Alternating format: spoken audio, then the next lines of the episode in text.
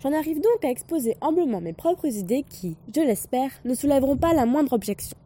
J'ai connu un président qui dirigeait son pays d'une manière que je ne pourrais qualifier que d'intelligente. Grâce à son invention, son pays se portait à merveille. Je vais donc vous faire part d'une des facettes de son génie.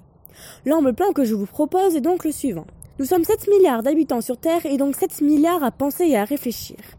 Il est évident que nous ne pouvons recueillir et accepter toutes ces réflexions. C'est pourquoi je soumets cette idée. Un livre qui réunirait toutes les réflexions serait la clé d'un avenir prometteur.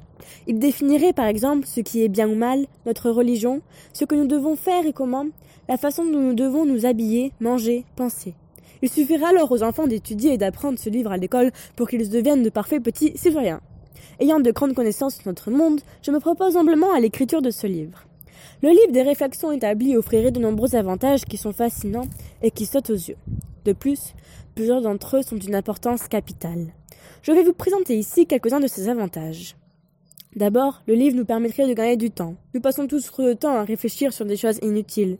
Réfléchir si ce que nous faisons est bien ou mal, réfléchir aux conséquences de nos actes, réfléchir à ce que nous devrions faire pour le meilleur. Grâce à mon plan, le livre sera dorénavant là pour vous. La réflexion fournit un effort trop puissant à votre cerveau, qui n'est qu'un organe encombrant qui ne peut beaucoup en supporter. Réfléchir est mauvais pour la santé, la réflexion nous encombre et peut chez certains causer de, réels troubles psychologiques comme la folie ou la dépression. Ainsi, le livre sera votre guide. Il vous emmènera vers un avenir radieux et vous permettra d'apaiser et de calmer votre cerveau qui sera alors plus apte au travail. Les travailleurs auront donc une meilleure concentration, ce qui, indéniablement, augmenterait l'économie de notre cher pays.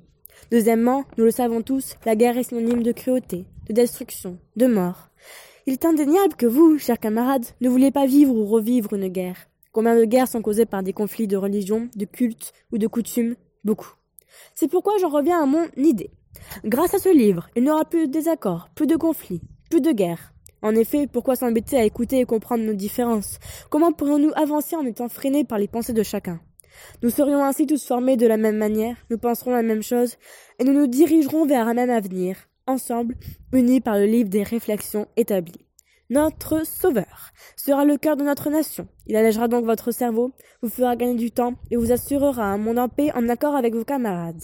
Ainsi, je vous tends ici la clé d'un avenir prometteur. Je finis par les indispensables remerciements pour Jonathan Swift pour son inspiration, illustre écrivain irlandais.